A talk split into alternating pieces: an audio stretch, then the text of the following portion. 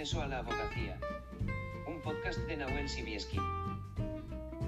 Hola amigas y amigos, bienvenidos a este segundo episodio en el que trataremos los derechos y deberes de los abogados y que está especialmente pensado para repasar y para todos aquellos que no disponéis el tiempo deseado para estudiar en condiciones, ya sea por el trabajo o por vuestra situación familiar. Como siempre, agradecer a José María de Pablo por su gran trabajo en la elaboración cada año de los apuntes para el examen de acceso. Son los que yo tomo como base para este podcast y los podéis encontrar gratuitamente en su blog josemariadepablo.com, si bien tampoco estaría de más realizar un donativo al proyecto solidario Harambi. En el propio blog encontraréis un hipervínculo para hacer, si queréis, la donación. Finalmente, y esto es importante, recordad que este podcast no sustituye el estudio. Empezamos.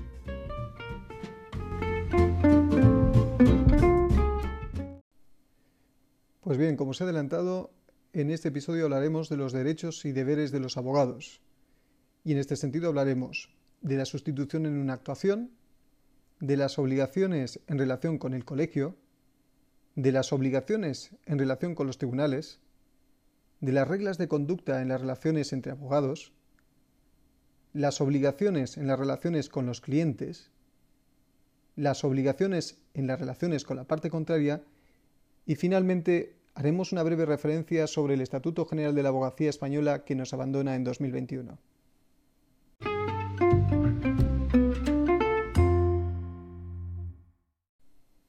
Derechos y deberes de los abogados. A modo introductorio, comentarte que los derechos y deberes de los abogados están íntimamente conectados con los principios esenciales de la profesión, es decir, con lo que hablamos en el episodio 1 de esta tanda de podcast. Recomiendo, si no lo has escuchado, lo hagas y si lo has hecho, lo tengas presente. En el Estatuto de la Abogacía se recogen una relación de derechos y deberes de los abogados, aunque según José María de Pablo, de manera muy general y poco útil para el examen de acceso. Por eso nos aconseja, de Pablo nos aconseja, repasarlos, pero poco más. Considera más útil los derechos y deberes recogidos entre los artículos 8 y 13 del Código Deontológico, ya que eh, en este caso suelen haber más preguntas sobre, sobre ellos en las convocatorias.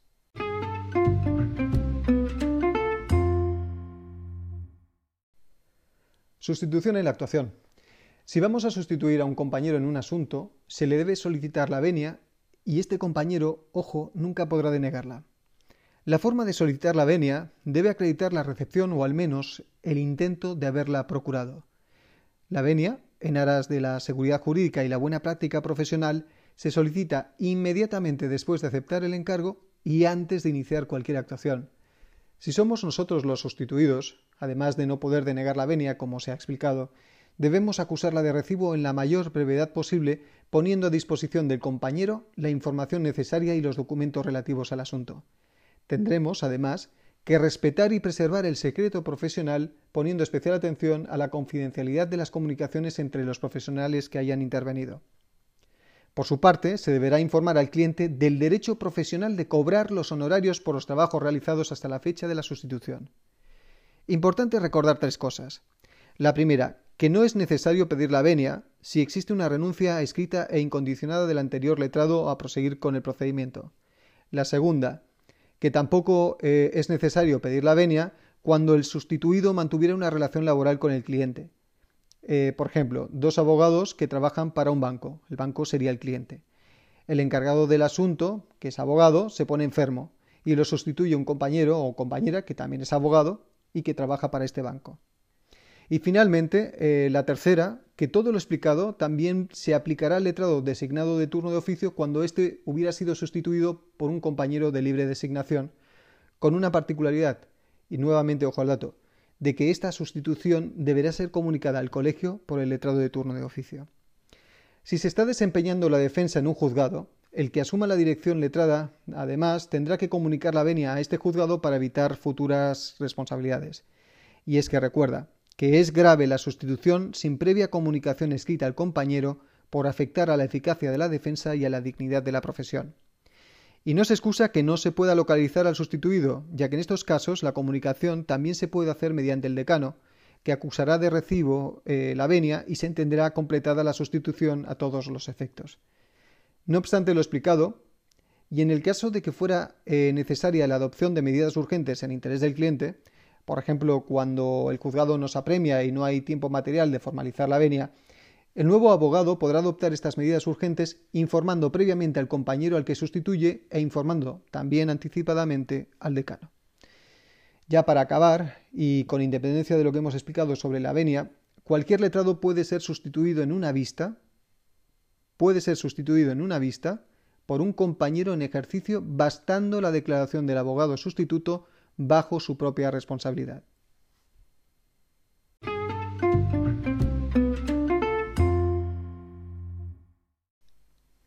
Obligaciones en relación con el colegio.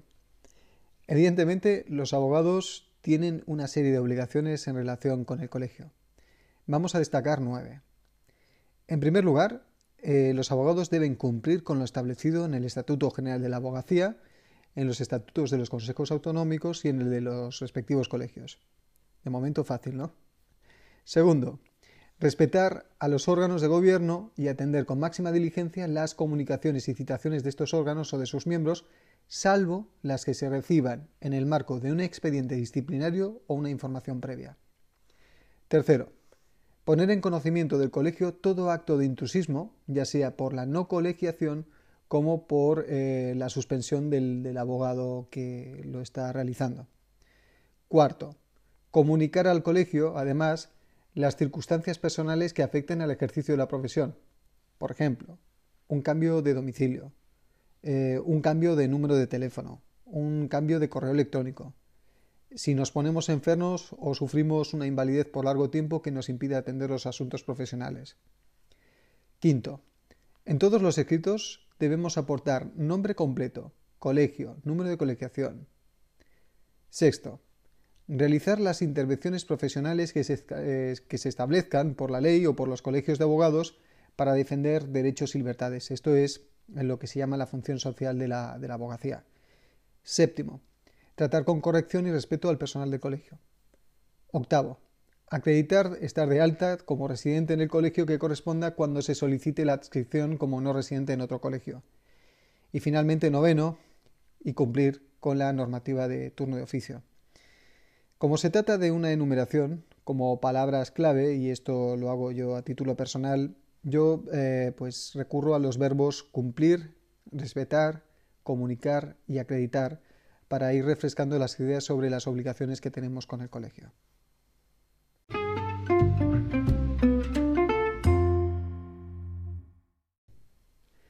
Obligaciones en relación con los tribunales. Existen eh, una serie de obligaciones en relación con los tribunales, como es perfectamente lógico. Una serie de obligaciones que además eh, también serán de aplicación en la relación que tengamos nosotros con los tribunales de arbitraje o con, los árbitros. Se trata, como en el punto anterior, de otra enumeración, en este caso son 13, y eh, en primer lugar, pues con lo más lógico, actuar con buena fe, lealtad y respeto. Segundo, cumplir con los fines de la Administración de Justicia. Tercero, guardar respeto a la Administración de Justicia y exigir el mismo y recíproco comportamiento. Cuarto, exhortar a los clientes una conducta respetuosa. Quinto, contribuir diligentemente a la tramitación de los asuntos que se le encomienden. Sexto, mantener la libertad e independencia en el ejercicio del, derecho de defensa, poniendo en conocimiento del tribunal y del colegio cualquier tipo de injerencia. Séptimo, evitar toda alusión personal al tribunal, ya sea mediante palabra, mediante escrito o mediante gestos. Octavo, no se puede divulgar tampoco una propuesta de arreglo amistoso hecha por la parte contraria sin autorización expresa. Noveno, eh, ser puntual en las actuaciones judiciales y poner en conocimiento del colegio cualquier retraso injustificado de los juzgados cuando sean superiores a la media hora. Décimo, comunicar a los tribunales y compañeros cualquier circunstancia que impida acudir puntualmente a una diligencia. También se deberá comunicar este extremo si el que no acude puntualmente es el cliente. Un décimo, pues eh, también es obligatorio identificarse como abogado. A estos efectos se procurará siempre portar una credencial expedida por el respectivo colegio. Décimo segundo o duodécimo, como queráis. conceder a los demás profesionales de la abogacía un plazo prudencial de espera para la celebración de actuaciones si el tribunal lo autoriza para evitar, eso sí, la indefensión del adversario.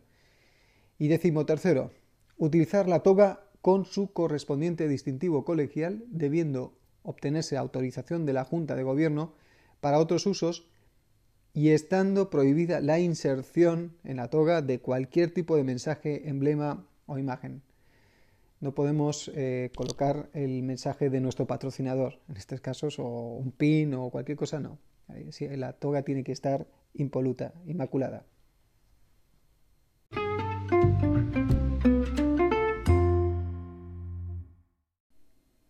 Reglas de conducta en las relaciones entre abogados. Los abogados deben mantener recíproca lealtad, respeto mutuo y relaciones de compañerismo. El abogado que pretenda iniciar una acción por posibles responsabilidades del ejercicio de la abogacía tendrá que comunicarlo previamente al colegio por si se considerara oportuno hacer una labor de mediación que queda sujeto al deber de confidencialidad y secreto profesional. En los escritos se debe guardar el más absoluto respeto a quien defiende a las demás partes, evitando toda alusión personal. Es importante recordar, además, que los abogados tienen el deber de desarrollar los mejores esfuerzos para evitar acciones de violencia contra el compañero que defiende el interés opuesto, exigiendo al cliente el máximo respeto a la libertad e independencia del compañero. Tampoco los abogados, en las comunicaciones que mantienen entre sí, pueden poner en compromiso al cliente con comentarios o manifestaciones que puedan causarle desprestigio, lesión directa o indirecta. Y en medida de lo posible, eh, se deberá procurar la solución extrajudicial de las reclamaciones de los honorarios. Existen una serie de reglas orientativas, eh, en cualquier caso, para, las reuniones que mantengan los compañeros eh, conforme a su actividad profesional. Por ejemplo, las reuniones entre quienes ejercen la abogacía se celebrarán en un lugar que no suponga una situación privilegiada para ninguno de ellos. Se recomienda en este sentido el uso de las dependencias del colegio. Sin embargo, el abogado de mayor antigüedad tendrá preferencia al no ser que el adversario, en este caso, sea el decano o haya sido decano del colegio, si bien también el decano o el que haya sido decano puede declinar el ofrecimiento. También eh, se debe tener especial cuidado cuando se reciba la visita de un compañero por asuntos profesionales, eh, ya que este compañero siempre tendrá preferencia sobre todos, incluido eh, los clientes, aunque sea un cliente hiperimportante, el compañero que venga al despacho por una visita profesional tiene preferencia. Deberá atenderse también inmediatamente las comunicaciones escritas o telefónicas de otros profesionales de la abogacía. Además, también cuando se esté negociando con un compañero eh, una solución extrajudicial de un asunto, eh, se deberá notificar el cese o interrupción de la negociación en cualquier forma que permita la constancia de la recepción. La comunicación con los colegas extranjeros también son confidenciales y será recomendable requerirles a ellos este tipo, este tratamiento. Será obligatorio abstenerse de solicitar la declaración testifical del abogado sobre hechos relacionados con la profesión. Y no se deberán atribuir facultades que no te haya conferido eh, el cliente. Asimismo, no se deberá continuar con la defensa o asesoramiento cuando el cliente te desautorice y no respete el acuerdo pactado eh, eh, con quien ostente la defensa de la parte contraria. Antes, eh, el código deontológico indicaba que el abogado de mayor antigüedad debía prestar desinteresadamente orientación profesional al más, al más novato, pero esto ha desaparecido con el código deontológico de 2019.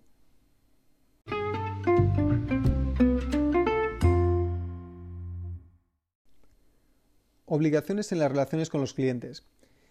Este punto es un poquito largo, así que lo vamos a partir en dos porque existen dos clases de, obligaciones con el cliente. Unas que son de carácter general y son las que hablaremos en primer lugar, y otras que hacen referencia a los deberes de identificación e información.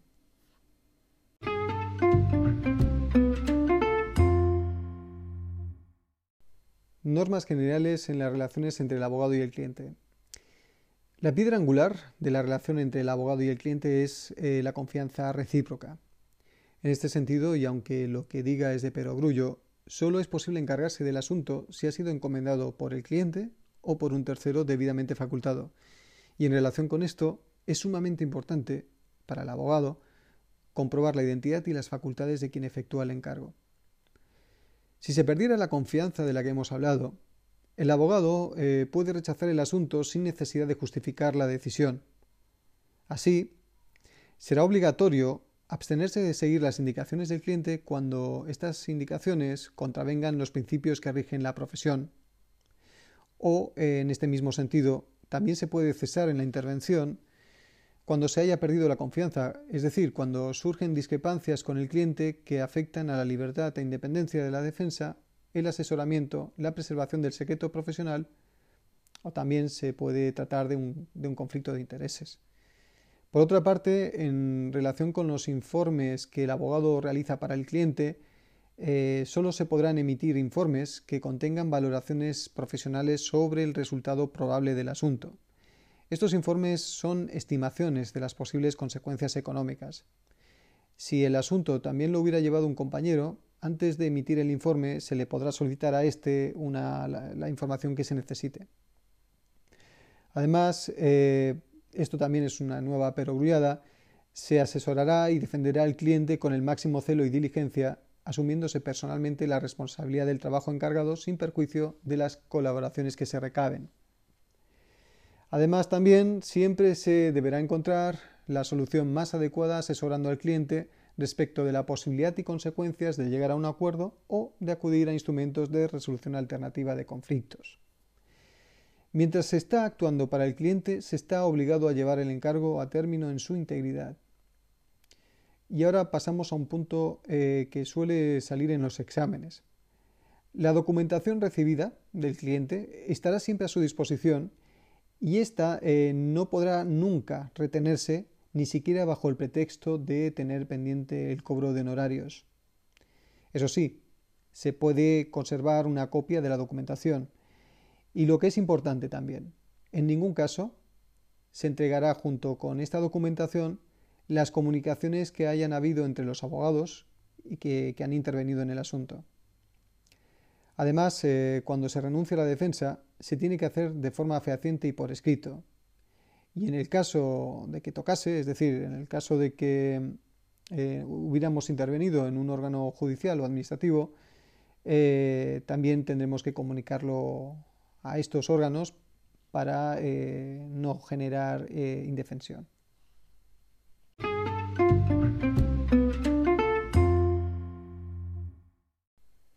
Deberes de identificación e información y conflicto de intereses.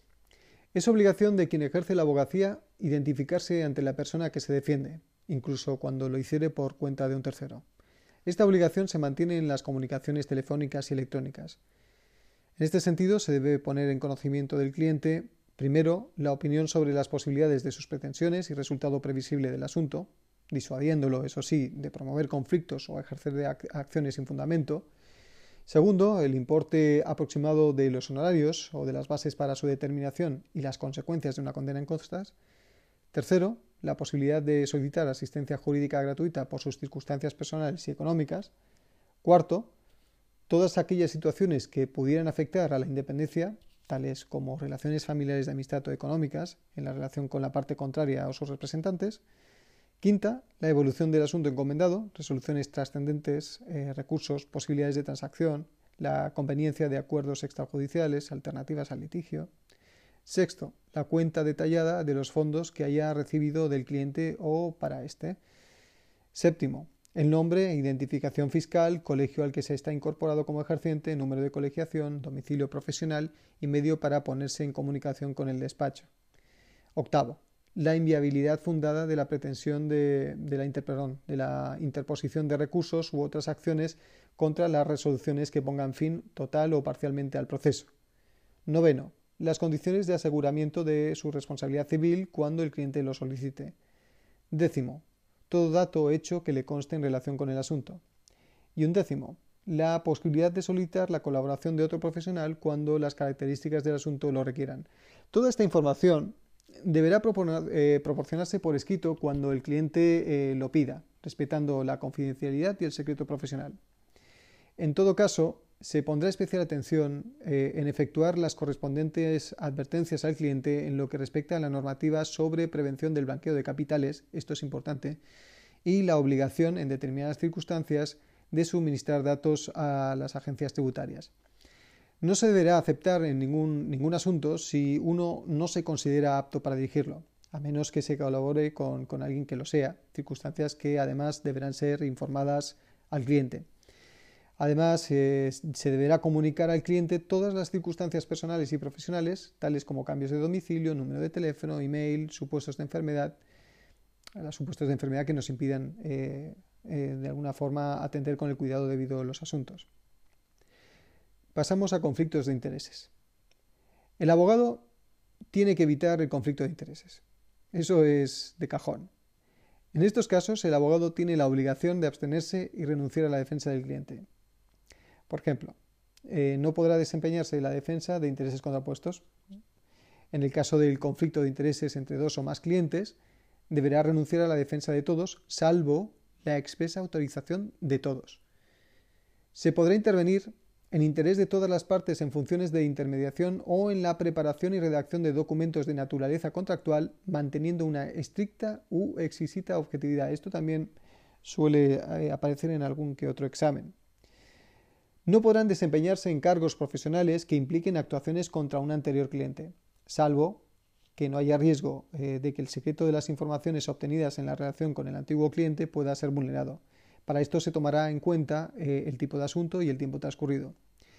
Pero en ningún caso se podrá asumir encargos profesionales que impliquen actuaciones contra un anterior cliente en el seno de un procedimiento en que se haya intervenido en defensa de éste ni en incidentes, recursos, etcétera, que traigan a su colación. Quien haya intervenido en la defensa en, ambas partes en un, procedimiento de familia de mutuo acuerdo eh, no podrá luego actuar en defensa de los intereses de una frente a otra. Esta prohibición evidentemente no regirá cuando solo se haya actuado por una de las partes con el consentimiento de la otra. Además, queda prohibido ocuparse de los asuntos eh, de un conjunto de clientes afectados por una misma situación cuando surja un conflicto de intereses entre ellos y haya riesgo de vulnerar el secreto profesional o quede afectada la libertad o la independencia. No deberá aceptarse el encargo de un asunto cuando la parte contraria o un colega de profesión le haya realizado una consulta referida al mismo asunto. Por último, eh, cuando se forme parte o se colabore en un mismo despacho, eh, cualquiera que sea la formación asociativa utilizada, las normas expuestas serán aplicables al grupo en su conjunto y a todos y cada uno de sus miembros. Hay que recordar que el incumplimiento de las normas sobre el conflicto de intereses podría llegar eh, a tener una trascendencia penal, imputándose un delito de deslealtad profesional del artículo 467.1.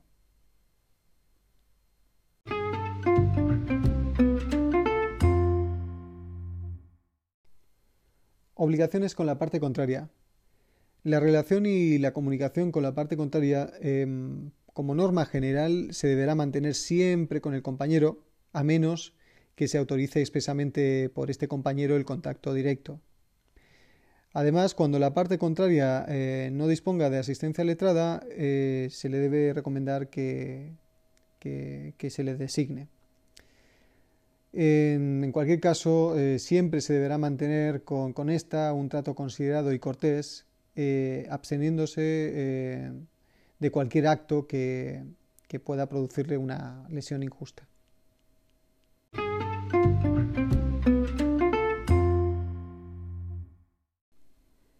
Y para acabar hablaremos del Estatuto General de la Abogacía Española, que eh, su proyecto lo elabora el Consejo General de la Abogacía y lo aprueba el Gobierno mediante Real Decreto a través del Ministerio de Justicia. Eso sí, eh, si en el examen nos llegasen a preguntar si es posible que una norma con rango de ley de, una comunidad autónoma eh, dictada en el marco de sus competencias regule materias comprendidas en este estatuto, la respuesta es que sí, ya que eh, el estatuto tiene rango de real decreto y lo dispuesto en él se entenderá sin perjuicio de lo que sobre esta materia disponga la legislación autonómica.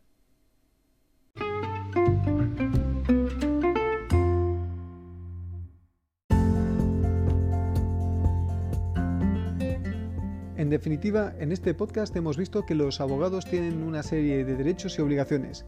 ¿Respecto a quién? Respecto a sus compañeros, los colegios profesionales, los tribunales, los clientes y la parte contraria.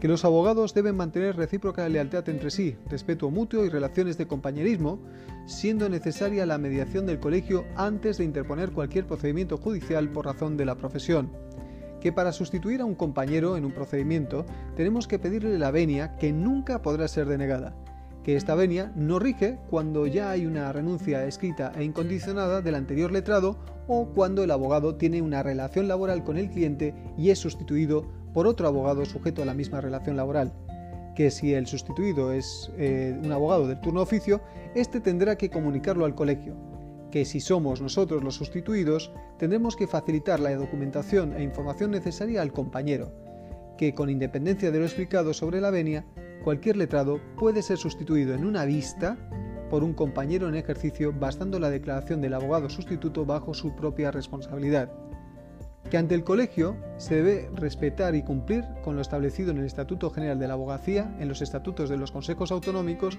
y en el de los propios colegios, que ante el tribunal tenemos que actuar con buena fe, lealtad y respeto.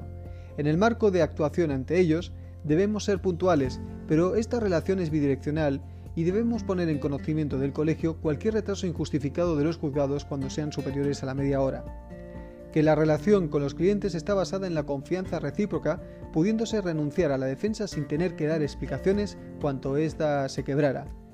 Que el abogado tiene la obligación a identificarse y poner en conocimiento del cliente cualquier cuestión relevante del asunto. Que en ningún caso podrá retener la documentación que el cliente le haya facilitado para el procedimiento. No se le podrá facilitar, no obstante, al cliente las comunicaciones que ha habido entre los profesionales durante este procedimiento que el trato con la otra parte no puede ser directa salvo autorización del compañero que la defienda y debe ser en todo caso respetuosa. Finalmente, que el Estatuto General de la Abogacía Española es un proyecto que elabora el Consejo General de la Abogacía Española, lo aprueba el Gobierno mediante Real Decreto a través del Ministerio de Justicia y que las comunidades autónomas podrán regularlo en el marco de sus competencias. Me despido reiterando mi absoluto agradecimiento a José María de Pablo por sus apuntes y advirtiendo que en todo caso este podcast no puede sustituir el estudio. Es una herramienta más para refrescar las ideas principales.